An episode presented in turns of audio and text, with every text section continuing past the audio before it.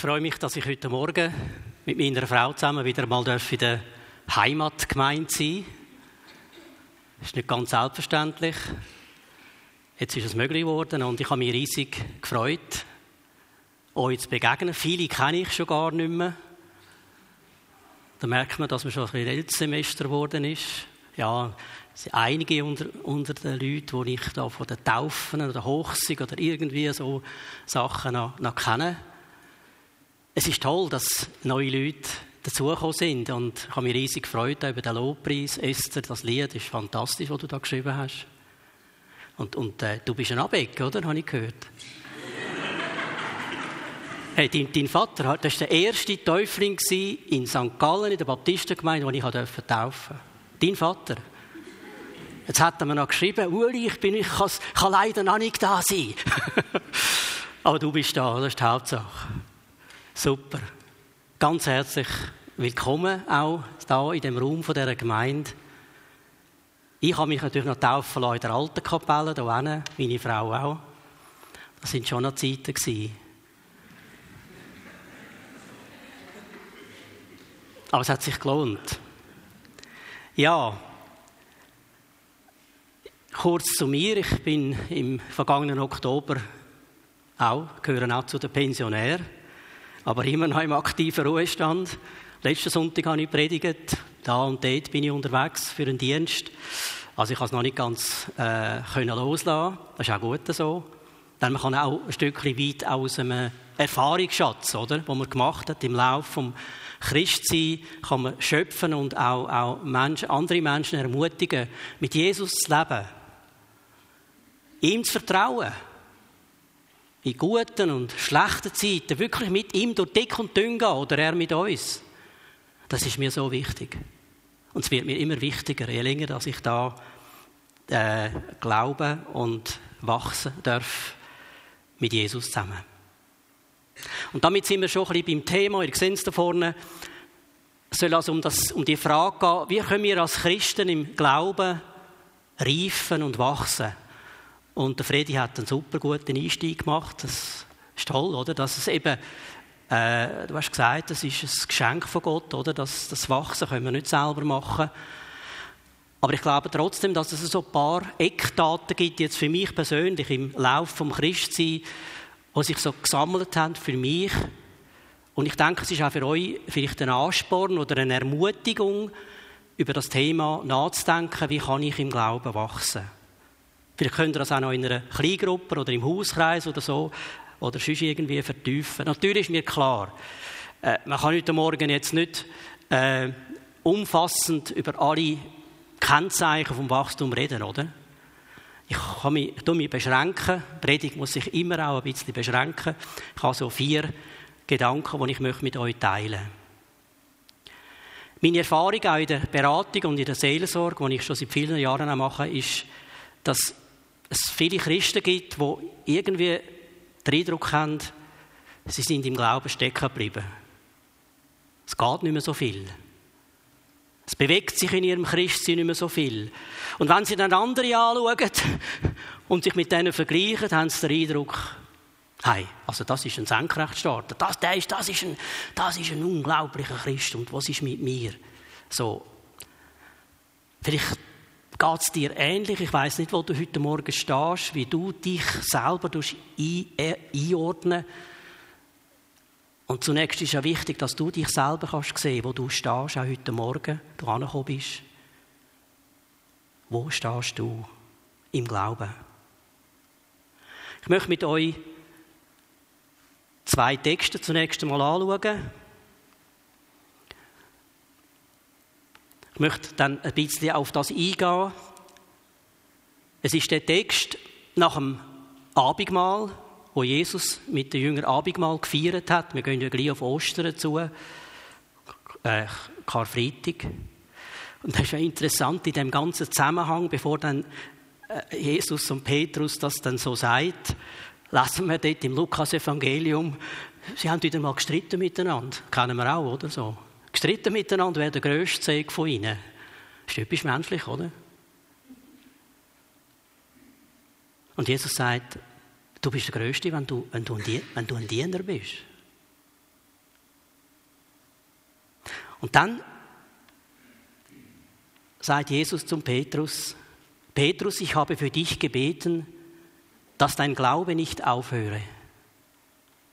Und wenn du dann umkehrst, so stärke deine Brüder. Und wir müssen noch zufügen, selbstverständlich sind ihr Frauen auch mitbeteiligt und Schwestern. Er aber sprach zu ihm, Herr, ich bin bereit, mit dir ins Gefängnis und sogar in den Tod zu gehen.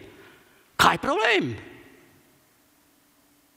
Jesus aber sprach, Petrus, ich sage dir, der Hahn wird heute nicht krähen, bevor du dreimal geleugnet hast, dass du mich kennst.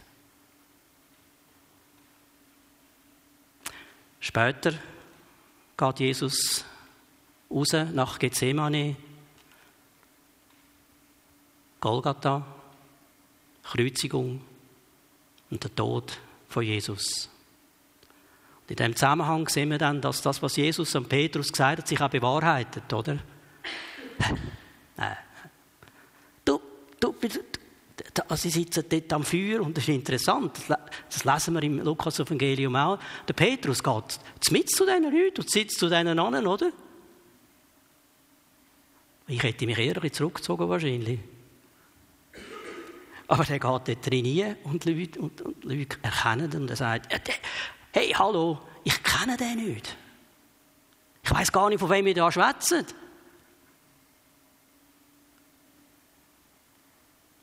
Ich weiß nicht, was du sagst. Und dann kräht der Hahn und es wird bewahrheitet, was Jesus an Petrus gesagt hat. Wir merken anhand von dem, von dem Beispiel aus dem Leben von Petrus, wie er sich selber überschätzt hat. Das hat nichts damit zu tun, dass es Menschen gibt, die für Jesus ihr Leben geben. Dass er mir recht versteht. Und es gibt es weltweit, oder? Dass Menschen um Jesu willen verfolgt werden. Aber das ist nicht etwas da, wo, wo, wo Jesus gefordert hat von Petrus, oder? Also wenn wir das schon machen, dann müssen wir es ganz genau wissen, dass das mein Auftrag ist oder wir können es nicht ändern. Aber da hat der Petrus ein Stürmi, ich bin auch mal einer gewesen, ich bin vielleicht manchmal immer noch einer, so, er hat sich selbst überschätzt. Er hat sich viel zugemutet und es ist interessant, dass, dass Jesus, wenn ihr da schaut, ihn nicht abkapitelt, oder? Jesus ist sehr feinfühlig, aber klar und deutlich. Und sagt, äh, nimm, dich ein nimm dich ein raus. Das ist nicht deine Aufgabe an meiner Stelle, dass du stirbst, oder? Das ist jetzt mein Part, das ist mein Teil, ich, das ist meine Aufgabe, um die Menschen zu erlösen. Und so möchte ich so anhand auch von, diesen, von dieser Textstelle und der nächsten da sehen wir jetzt die zweite Stelle. Da sehen wir jetzt einen Petrus, wo in seinem Glauben greift ist. Findet ihr auch? Er schreibt in dem ersten Brief, wir schauen dann noch eine zweite Stelle an, aus dem zweiten Petrusbrief, aber zunächst schreiben wir noch in dieser, so, da ist eine Zeit ins Land gegangen zwischen dem, stürmischen Stürmi Petrus und dem Schreiben, oder? Und schauen, was er da sagt. Was er als, er ist ein, ein Hirt geworden. Für die Gemeinde. Eine riesen Ermutigung. Und wahrscheinlich ist er am Schluss eben gleich der Märtyrertod gestorben. Es gibt zwar keinen Hinweis darüber, aber es, so, es ist so ein, ein Mythos, könnte man sagen, oder? Könnte mir es gut vorstellen. Da schreibt er jetzt, alle aber miteinander bekleidet euch mit Demut. Hallo. Gott widersteht den Hochmütigen, aber den Demütigen gibt er Gnade. Hey. Ich finde das auch eine schöne, wunderschöne Bezeichnung in der neueren Luther-Übersetzung der Alten ist das noch nicht so drin, das bekleidet euch mit Demut. Finde ich ein fantastisches Wort, oder? Wenn man sich das überlegt, was das heißt, so die, die Demut anlegen, sich überkleiden mit dieser Demut, finde ich ganz fantastisch. Der Gedanke von Petrus. Da kommt mir so ein greifter Mensch entgegen, oder? Wo durch Schweres und durch Gutes durch hat müssen. Und dann solche Sachen schreibt um Menschen zu ermutigen. Vier Gründe. Immer klar, ich habe es schon gesagt, ich bin nicht vollständig. Das könnt ihr dann persönlich noch weiter spinnen. Das Erste, was mir da auffällt in dem Text, und es ist auch meine Erfahrung, es ist Jesus wichtig, dass wir immer und immer wieder neu zurückfinden zu der ersten Liebe.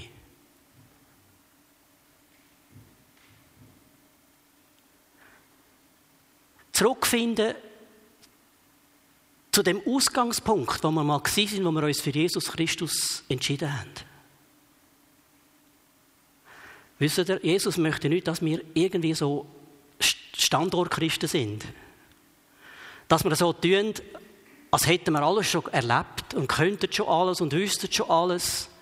Und wir haben uns irgendwann einmal für Jesus entschieden, aber heute sind wir ganz an einem anderen Punkt. Heute äh, drehen wir uns um andere Sachen.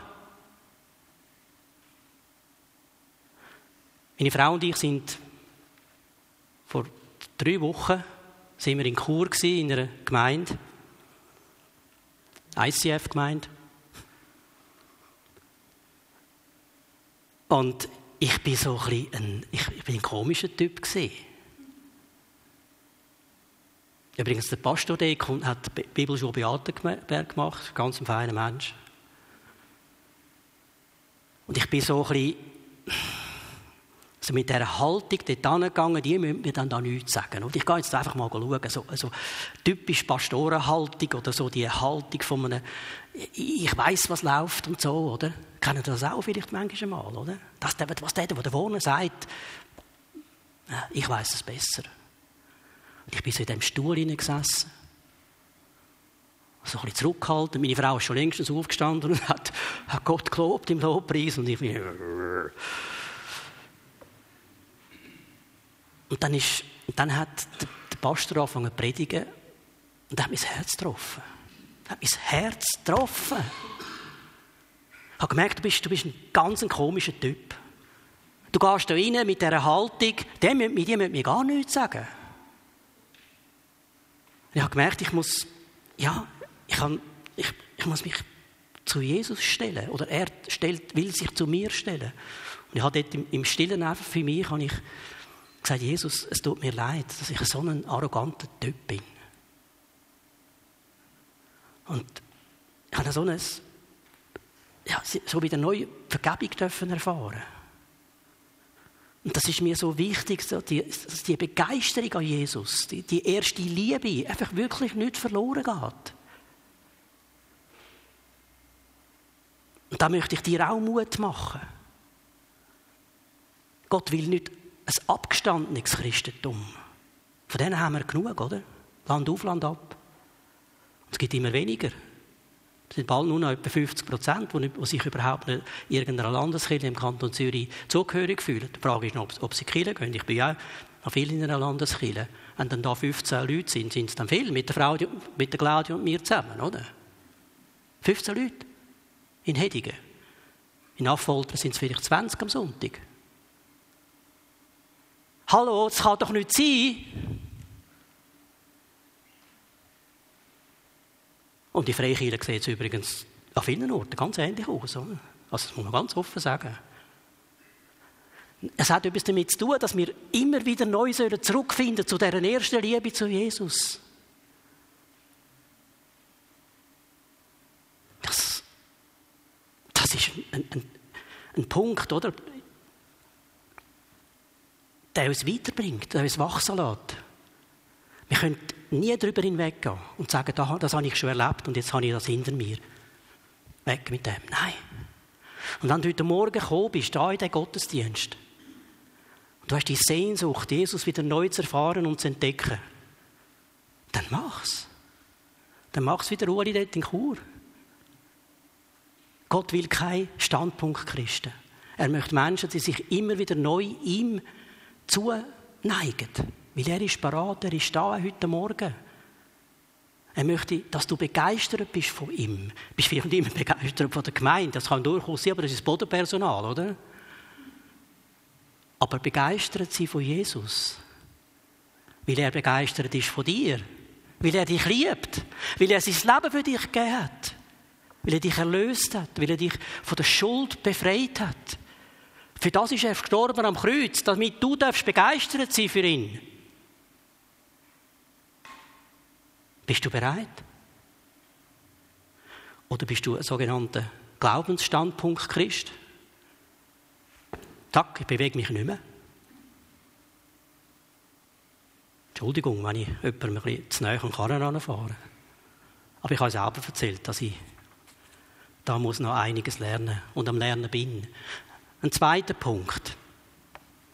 Neben dem, dass wir so die erste Liebe immer wieder sollen neu ergreifen, wenn wir gerufen, gerufen werden von Gott, ist, es braucht auch so eine, äh, eine wahre Selbsterkenntnis, ich nenne es jetzt einmal so. Es geht mir da nicht um Psychologie, ich habe nichts gegen Psychologie. Es geht nicht um, um, um, um äh, äh irgendwelche psychologischen Gedanken da, sondern es geht um eine wahre Selbsterkenntnis im Licht von Jesus Christus, im Licht von Gott. Oder? Das ist etwas anderes. Jesus sagt, neben dem, dass wir Gott sollen lieben, sagt er, liebe deinen Nächsten wie dich selbst. Wir sollen uns auch selbst lieben, denn nur wenn wir uns selbst lieben können und können annehmen im Licht von Jesus, dann können wir auch den Nächsten lieben und Gott lieben. Verstehen Sie? Wissen wir, wir haben so viele verklemmte Christen. Die Annahme, zu wissen auch, dass Gott mir nicht nur meine Schuld vergibt und mich freisetzt, sondern dass Gott mir auch mein ganzes Leben vergibt als Person. Verstehen Sie, was ich meine? Nicht nur eine einzelne Schuld oder Sünde, sondern dass er mich als ganze Person hundertprozentig liebt. Mit allen Schwächen und Fehlern, die ich kann. Mit allem. Aber auch mit allen Gaben, die er mich, mir ins Leben hineingestellt hat. Dass er mich neu gemacht hat. Dass ich ihm nachfolgen kann. Dass ich ein, ein, ein Mensch sein kann, der ja, wo erkennt, was Sache ist für sein Leben. Wisst ihr, ich habe das schon erzählt, als junger Christ bin ich auch relativ ein starker Petrus-Typ. Ob ich jetzt so ein reifer Christ bin, ist eine andere Frage. Aber so, so ein stürmischer Keib, oder? Aber was, ich glaube, das, das gehört dazu. Versteht ihr? Das haben die jungen Leute gesehen. Hey, hallo, Stellt etwas auf die Beine für Jesus. Ich weiss noch, wie wir Bischofszell einen Einsatz gemacht haben, da mit den Jugendgruppen und der Ruari auf einem Wagen oben gehockt ist. Noch mit, dem, mit anderen und der Ruari mit der Trompete. Zwar falsch gespielt, aber das ist ja gleich. Hallo, da sind wir in das Restaurant rein und haben von Jesus erzählt, oder? Uh, die sind verrückt worden. Da. Aber versteht ihr, das gehört dazu. Das sind die Anfangserlebnisse, die wir machen, wenn wir mit Jesus leben. Und das können wir einfach nicht einfach hinter uns lassen. Das gehört zum Leben dazu. Aber dann kommen irgendwann einmal, ihr werdet vielleicht nicht, kommen Hindernisse und Schwierigkeiten. Stimmt's? Plötzlich tauchen Fragen auf und Probleme. Und dann ist es ganz wichtig, dass ich weiß, dass ich von Jesus angenommen bin, dass er mich liebt dann lerne ich eben, ich lerne nicht nur, indem ich gute Sachen mache, sondern ich lerne auch durch Schwierigkeiten, durch Probleme, die mich ankommen. Das gehört dazu. Gott will uns von diesen Sachen nicht verschonen. Und es gibt Sachen, die wir nicht verstehen, oder? die wir nicht begreifen, aber wir dürfen wissen, dass es immer an Jesus vorbeigeht, dass er dafür sorgt. Also es braucht so den, den heilsamen Prozess, könnte man sagen. Petrus kommt da, sehen wir an diesen Textstellen, kommt in den Prozess, in den heilsamen Prozess hinein, dass er erkennt, wer er ist und darf so auch seine Gaben einsetzen, sein Leben einsetzen für Jesus. Wir lesen dann nach der Auferstehung, wie Jesus äh, Therapie macht, oder? Wie der Petrus in die Reha geht bei Jesus und ihm fragt, hast du mich lieb, oder? Sagt nicht, weiss der Gucker, was du alles auf die Beine musst stellen und machen. Es fragt nur, hast du mich lieb? Wisst ihr, an der Frage von der Liebe entscheidet sich alles. Alles.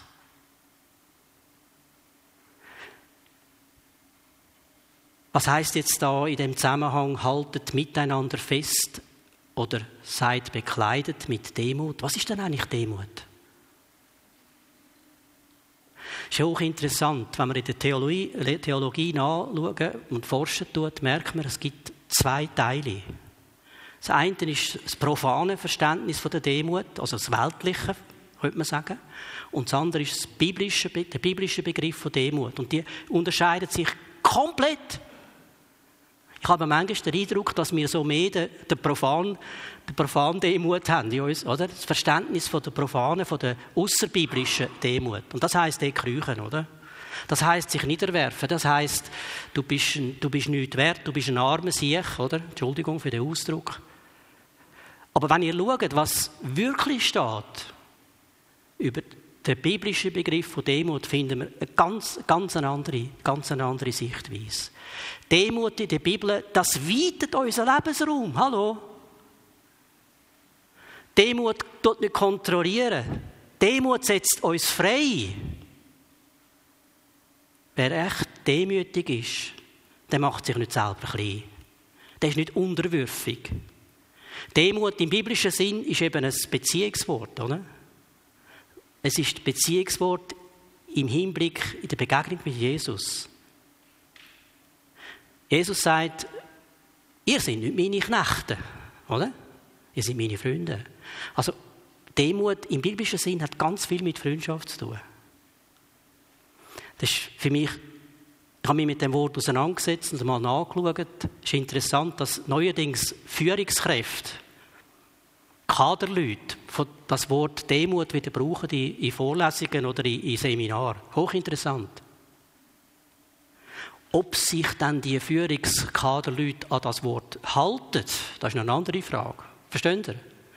Aber ich habe so den Eindruck, das Wort Demut kommt wieder ein Comeback über. Gerade wie so viel schief läuft in den Kaderpositionen der Leute, oder? Und wir so enttäuscht sind darüber. Weil wir an, äh, denken, ja, die müssten ja eigentlich das können und wissen. Demut bedeutet, bedeutet für mich, dass ich mein Leben annehmen kann.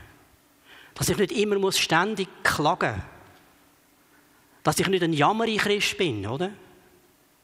Sondern ein Mensch, der wo Mut hat, im deutschen Wort steckt das Wort Mut drin, oder?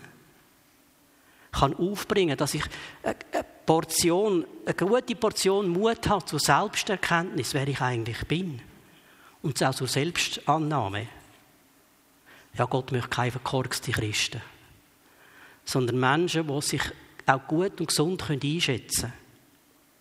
Ich möchte aber auch nicht Menschen haben, die so mit Star anrühren, oder? Das gibt es auch im christlichen Bereich, oder? Sind wir ehrlich?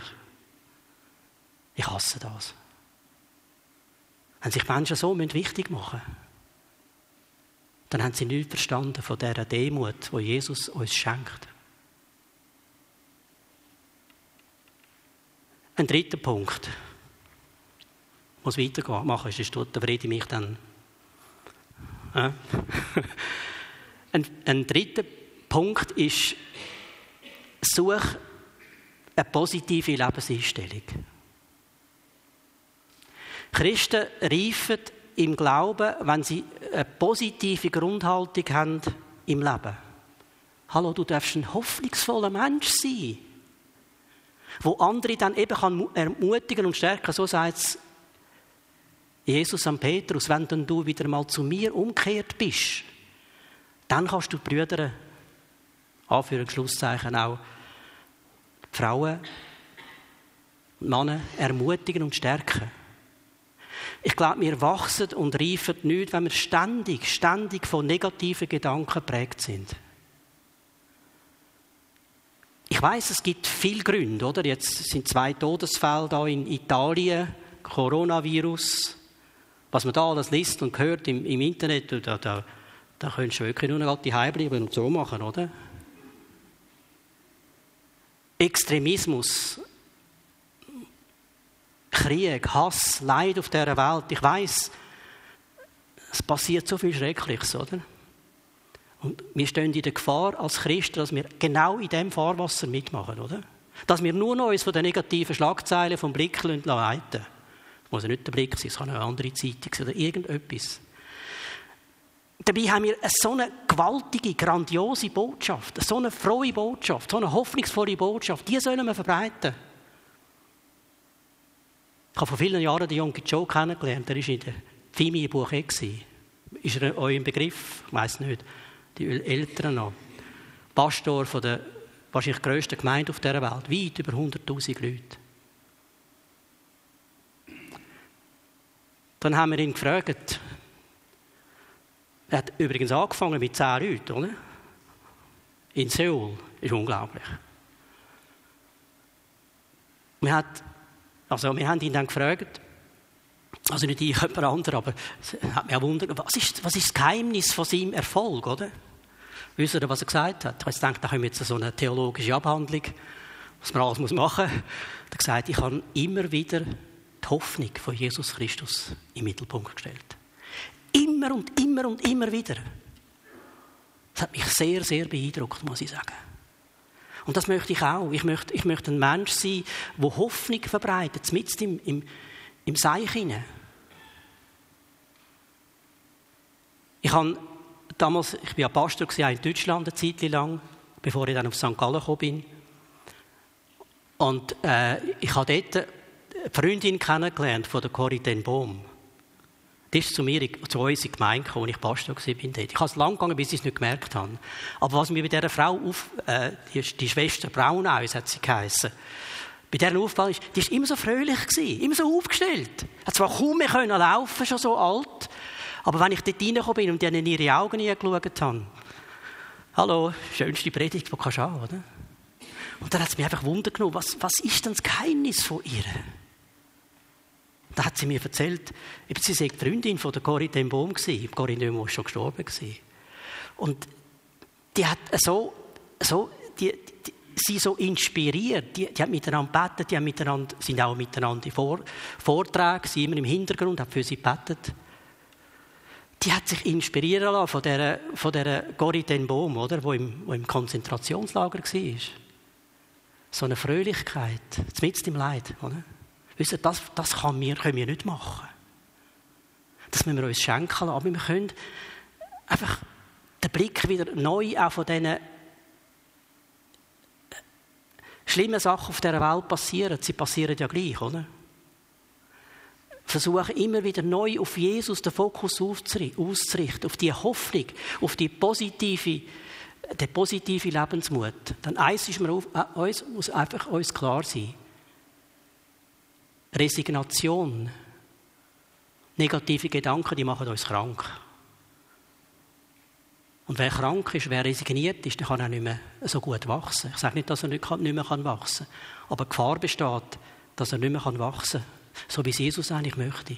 Darum richte den Blick immer wieder neu auf, auf, Jesus. Lass dich von seiner Hoffnung inspirieren, von diesen, von Texten in der Bibel, die uns ja sagen, es gibt das Leben nach dem Tod. Wieso haben wir so Angst vor dem Tod?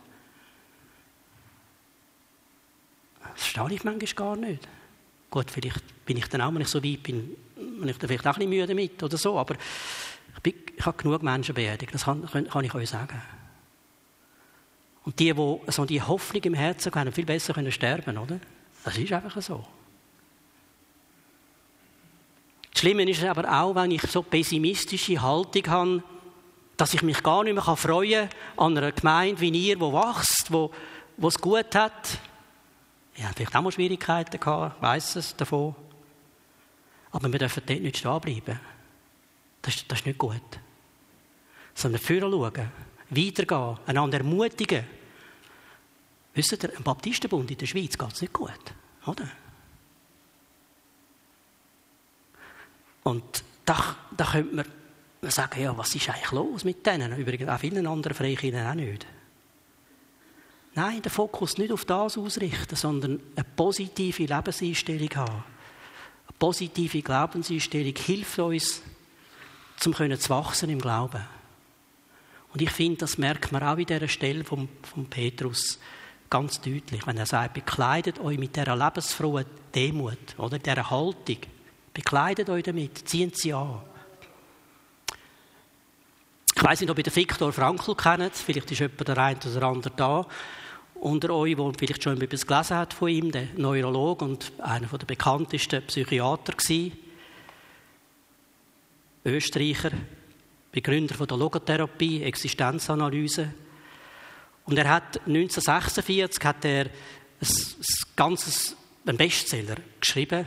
Das Buch heißt Trotzdem Ja zum Leben sagen.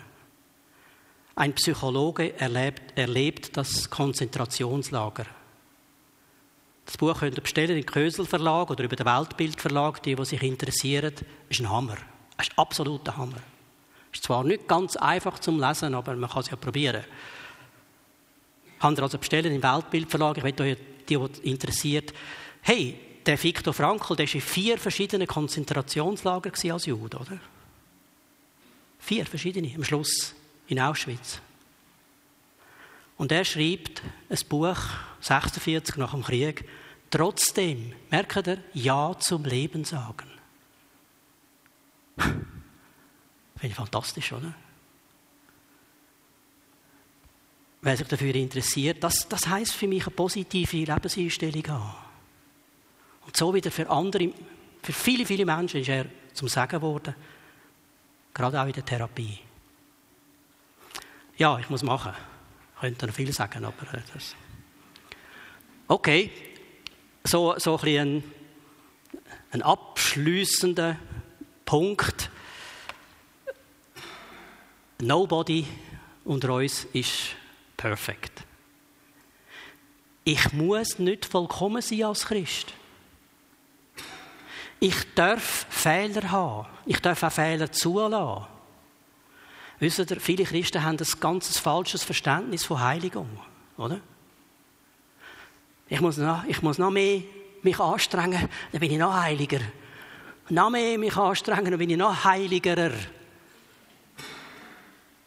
Wisst ihr, ich habe das probiert. Ich kann es euch ganz ehrlich sagen, ich habe eine Zeit gehabt, wo ich versucht habe, wirklich ein guter Christ sein, oder? So wie man es von mir erwartet schließlich, so, dass ich in der Gemeinde einen guten Dienst mache, dass ich gut predigen tue, dass ich ein guter Familienvater bin und Familienpflegvater. Ich habe vier Pfleg Enkelkind, also ich dort auch noch und drei eigene Enkelkind. Merkt ihr, so, so das Muster, ich muss ein guter Christ sein. Ich muss das tun, was die anderen von mir erwarten. Und merke nicht, dass ich da in, eine, in so eine, wirklich in eine tappe. Ich glaube, Heiligung ist nicht etwas, was wir machen können, oder? Sondern Heiligung ist das, was Gott uns schenkt, was Gott uns gibt. Er hat uns heilig gesprochen, wenn wir seine Kinder sind. Wenn wir mit ihm leben, dann sind wir heilig gesprochen. Und es kann uns nichts mehr trennen von seiner Liebe. Nicht. Heiligung nicht im Sinn von einem unsäglichen Krampf. Ich weiß, dass in vielen Freikirchenbewegungen immer wieder das ein Thema war. Gerade bei den, beim Wesleyaner Methodisten, wo ich öfter mal bin und predige, ist das ganz ein heißes Thema. Aber auch bei den älteren Baptisten, oder? Ja, was ist, wer ist ein, was ist ein Christ? Das ist einer, der ganz heilig ist. ich glaube, das setzt uns unendlich unter Druck. Ich habe dann einfach bei mir gemerkt, ich muss einfach, schon ein Zeitchen her, aber ich habe gemerkt, ich darf Fehler in meinem Leben zulassen, auch als Pastor. Ich darf als Pfarrer darf ich Fehler machen und ich darf zu den Fehlern auch stehen. dann darfst es du auch. Es gibt nichts Schlimmeres, als einfach so, so mit dem Mantel umeinander zu laufen, ich bin so ein guter Typ. Oder? So, so. Also die Leute müssen schon mir sehen, dass ich, dass ich ein, ein richtiger Christ bin. Nein, nobody is perfect. Das, ich finde, das befreit mich. Ich darf am Sagen von Jesus Anteil nehmen. Ich darf lernen aus den Fehlern und den Schwächen, die zum Christsein genauso zugehören, wie dass ich darf Begabungen haben, Stärken haben. Und ich habe festgestellt, gerade auch bei unseren drei Söhnen, unserer Pflegetochter, die, die wollen gar nicht eine Uri, die so ein, so ein lupereins Vorbild sind. Die wollen das gar nicht. Willst du das? Willst du einen Vater haben, der so... Ich, ich, ich habe hab gemerkt, die wollen das gar nicht. Der älteste Andi, der in St. Gallen geblieben ist, in der Baptistengemeinde, hat gesagt, Papi, du, du, du musst nicht... Ich habe dich so gern, wie du bist. Mit allen Fehlern. Ich finde, das, das tut so entlasten. Das, das hilft. Ich glaube, wir können im Glauben nicht wachsen, wenn wir wenn wir, uns, wenn wir einen Krampf daraus machen. Eben, du hast das gut gesagt, Freddy, oder? Es ist ein Geschenk von Gott. So, jetzt kommen wir zum Schluss. Jetzt möchte ich euch fragen, die Stelle, was sagt euch die Stelle? Zweiter Petrusbrief. Wisst ihr, wo die steht? Klar, Petrusbrief ist auch klar, oder? Wer eine Bibel hat, kann mal nachschauen. Das ist der allerletzte Vers, die allerletzte Aussage von Petrus in seinen Briefen überhaupt. Das ist interessant, oder? Also das Letzte, was er der Gemeinde schreibt, wo man mindestens noch Hand von ihm ist, wachset in der Gnade und in der Erkenntnis von unserem Herr und Heiland Jesus Christus. Ihm soll alle Ehre gehören. Wachsen in der Gnade. Also da, ist, da, da kommt mir schon ein, ein, ein, ein unglaublicher Input von, von, von Petrus entgegen, oder? Wisst ihr, der hätte jetzt noch manches können schreiben, oder? Was wir alles machen und tun und können und, und er schreibt, wachsen in der Gnade. In der Erkenntnis nicht von irgendwelchen gnostischen, philosophischen Sachen, sondern was ist die Erkenntnis?